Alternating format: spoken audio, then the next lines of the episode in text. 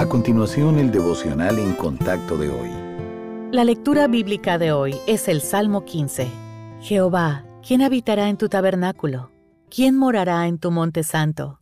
El que anda en integridad y hace justicia y habla verdad en su corazón.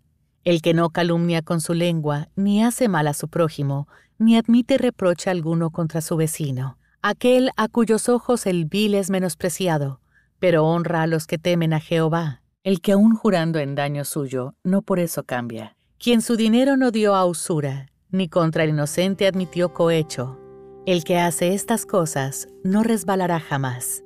En el Salmo de hoy, David describe una vida que se caracteriza por la veracidad, la rectitud y la honestidad.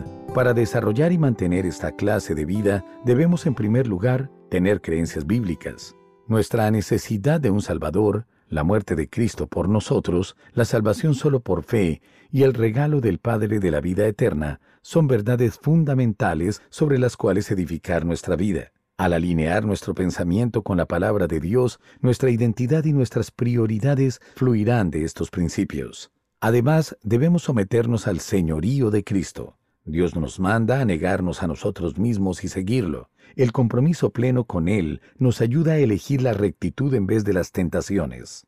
Asimismo, debemos relacionarnos con personas consagradas. La influencia de cristianos maduros fortalece nuestra obediencia al Señor. Y también debemos reconocer nuestros errores.